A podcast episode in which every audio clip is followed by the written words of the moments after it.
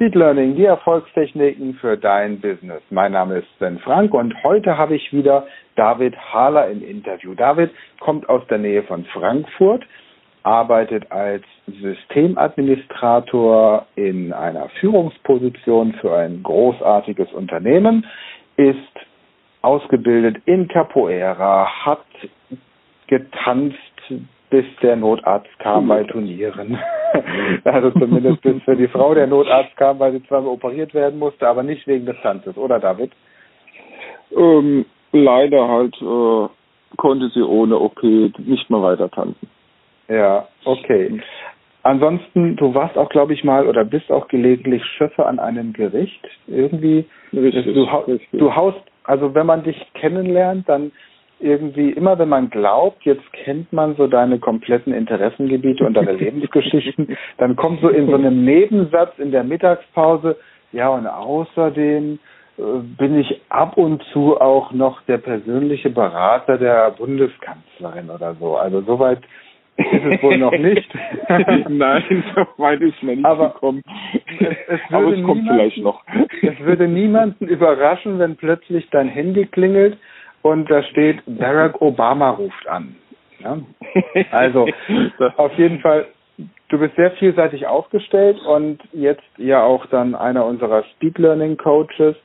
Was machst du denn in deinem Hauptjob mit IT und du hast schon ein bisschen erzählt, dass du Meetings und PowerPoint-Präsentationen quasi dann im Kopf vorbereitest und da auch nicht mehr groß hingucken musst, weil du es alles abgespeichert hast.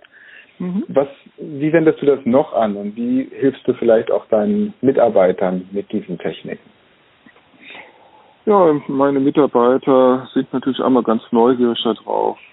Wie behältst du dir das alles? Zumal ich auch nicht mehr mit einem Zettel da stehe und davon ablesen muss oder im Grunde mit dem Rücken zu ihnen stehe und von der PowerPoint-Präsentation ablesen muss, wie manch andere das machen. Ja, ich stehe eigentlich vor allen beziehungsweise bewege mich durch den Raum, nehme Blickkontakt mit allen auf und halte diese Präsentation äußerst frei. Und das weckt natürlich auch immer das Interesse. Wie machst du das? Wie kann ich das lernen? Und ich biete das natürlich auch meinen Mitarbeitern mal an, so eine Mittagspause oder nach Feierabend, äh, ihnen das kurz mal beizubringen, ein paar Sachen zu zeigen, wie sie ihr Lernen verbessern können oder auch an? ihre Meeting-Vorbereitung dann verbessern können. Ja, wird das, das angenommen von denen? Sehr gerne und sehr begeistert. Und nach jedem Meeting, wo sie eine Technik davon angewendet haben, äh, kommen sie wieder an und wollen gleich die nächste haben oder wollen was verbessert haben oder wollen von mir eine Meinung haben. Wie hast du es gefunden, wenn ich zufällig halt auch mal da mit beisitze? Oder eingeladen wurde, schau mal, mache ich das so richtig, setz dich einfach hinten in die Ecke und schau mal zu. Und ja, da wollen sie immer dann ein Feedback, auf jeden Fall. Okay.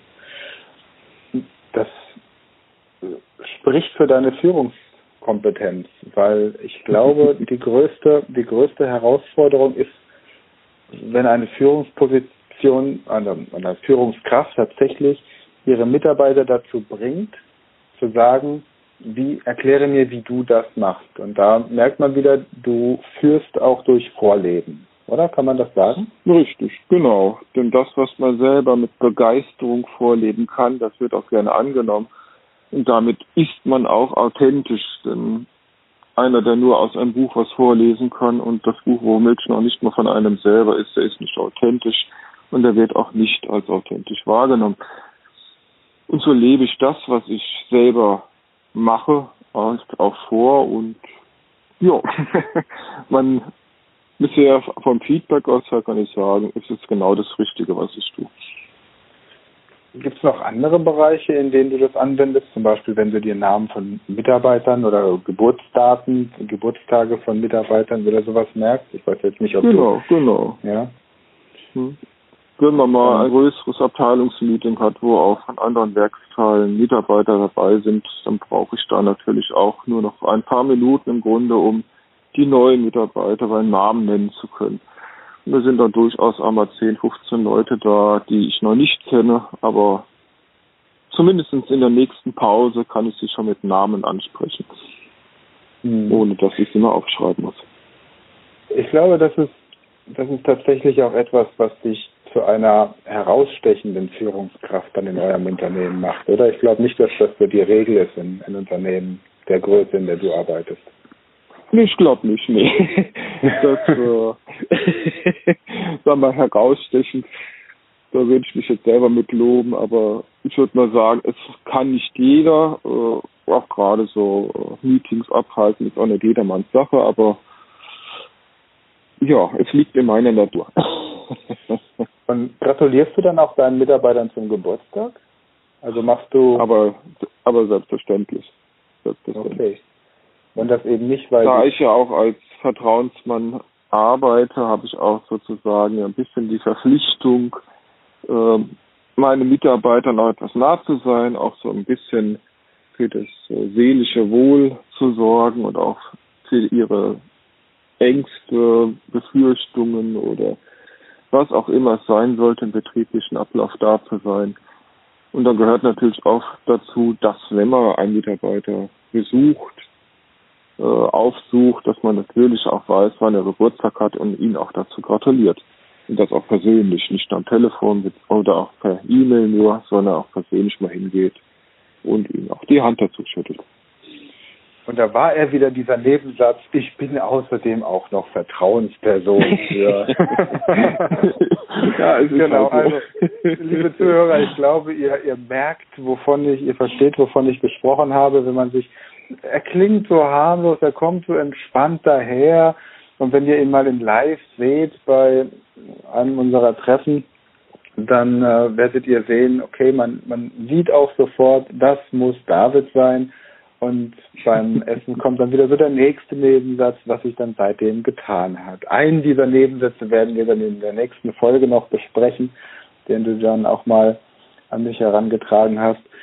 Ja, erzähl mir, noch so, erzähl mir noch so ein bisschen was zu deiner Hypnose. Das ist ja jetzt etwas, ich habe die Erfahrung gemacht, ich habe ja, du hast es am Anfang erzählt, ich habe ja früher ähm, auch schwerpunktmäßig als Hypnose Analytiker gearbeitet mhm. in meiner Praxis und daraus ja auch die Methode des Fremdsprachenlernens mit Hypnose entwickelt. Mhm. Mittlerweile ist es so, dass ich den, den Leuten, die zu mir zum Sprachtraining kommen, die Entscheidung lasse, ob sie Hypnose möchten oder nicht. Es ist optional. Wie wird das von deinen Mitarbeitern bewertet? Wenn man jetzt so hört, der Chef kann hypnotisieren. Am Anfang war das natürlich so, auch wie mir damals mein sag mal, meinem Lehrmeister in Hypnose oder die Lehrerin, die ich hatte, auch gesagt haben, David, wenn du Hypnose lernst und du kommst zurück an deine normale Arbeit, dich guckt keiner mehr an, wenn die wissen, dass du Hypnose kannst. Wollte zumindest ich nicht, glauben. Zumindest nicht in die Augen. Ja. jo, ich kam zurück hm. an meine Arbeit. Ich sagte, juhu, ich hab's jetzt, ich kann hypnotisieren. Und es guckt ja nicht keiner mehr direkt in die Augen. Da war natürlich meine Frage, wieso guckt er mich nicht mal an? Ja, du kannst ja hypnotisieren, du machst es mit deinen Augen. Ja, okay, wenn Sie meinen, ich mache es mit den Augen, ich mache es nicht mit den Augen oder nicht unbedingt äh, mit den Augen. Ich habe ihnen dann irgendwann die Angst genommen, indem ich ihnen erklärt habe, was Hypnose ist, wie es abläuft, wie man hypnotisiert und dass sie im Grunde äh, jede Hypnose als eine Selbsthypnose ansehen können und ich die nur anleite, ähnlich wie das ein sag mal, Sporttrainer macht, der dann sagt, okay, du musst 50 Liegestütze machen, damit das für deine Schulterpartie gut ist. Und wenn er sagt, mach 200 Liegestütze, man vertraut ihm, dann wird man auch die 200 Liegestütze machen. Genauso werde ich als Hypnose-Coach jetzt halt auch wahrgenommen, dass wenn ich denen sage, so, tu mal so, als ob das und das geschieht, dann werden sie dieses tun und auch nachvollziehen, weil sie genau wissen, bei mir sind sie sicher und ich werde nichts machen, was sie nicht möchten.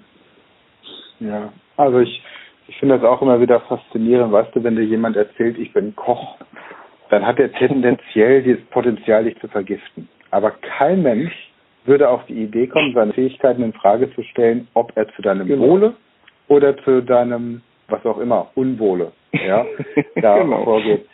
Also tatsächlich habe ich habe ich einmal einen einen DJ-Vorschlag für meine Hochzeit abgelehnt, weil ich Angst hatte, dass der Typ meine Hochzeit crasht.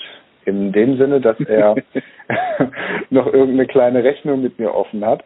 Aber ähm, bei der Hypnose habe ich das tatsächlich auch, auch bei Ärztekongressen immer wieder erlebt. Ich habe ja viele Vorträge ähm, gehabt äh, vor Ärzten und dann war eben auch so diese Frage, ja, sie hypnotisieren doch mit ihren Augen. Und dann habe ich die Leute nur angeguckt und habe gesagt, und mit meiner Stimme. Und dann war fertig. genau. und und da, das sind ja tendenziell Experten. Ne? Da sollte man ja davon ausgehen, dass sie sich mit körperlichen Abläufen auskennen. Jetzt in deiner Branche, ITler, da sagt man ja immer so, der klassische ITler, der hat einen der Computer, vom Rechner sitzt. genau, nebendran, nebendran die fette Pizzaschachtel und ansonsten ähm, versucht er möglichst genau. viel Kontakt zu Menschen zu vermeiden. Aber das kommt auf jeden Fall mittlerweile auch positiv an bei den Mitarbeitern. Sehr gut. David, genau. wenn jetzt jemand von den Zuhörern sagt, Mensch, äh, ich möchte auch wissen, wie ich meine Mitarbeiter in sowas ausbilden und informieren kann, wo findet man dich? Wie kann man Kontakt zu dir aufnehmen? Am einfachsten ist es, wenn jemand bei Facebook ist. Da schaut er einfach in die Gruppe Speed Learning rein.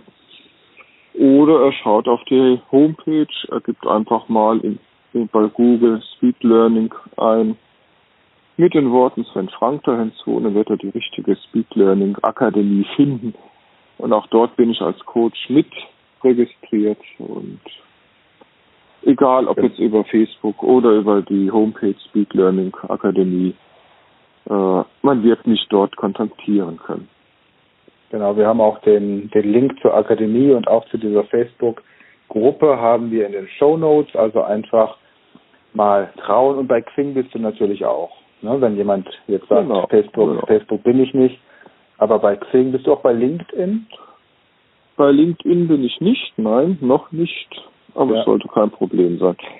Aber ich ja, denke mal, Xing, Facebook, das sind die größten äh, Foren, wo man Leute finden kann, wo man die meisten finden kann. Deshalb bin auch ich dort. Genau. Prima. Dann erstmal danke für diese Ausführungen, auch für diesen Einblick in deine tägliche Arbeit und welche außergewöhnliche Anfrage David vor einiger Zeit bekommen hat. Das wird er uns in der nächsten Folge erzählen. Erstmal euch vielen Dank fürs Einschalten und hört auf jeden Fall beim nächsten Mal wieder rein. Es wird sehr spannend.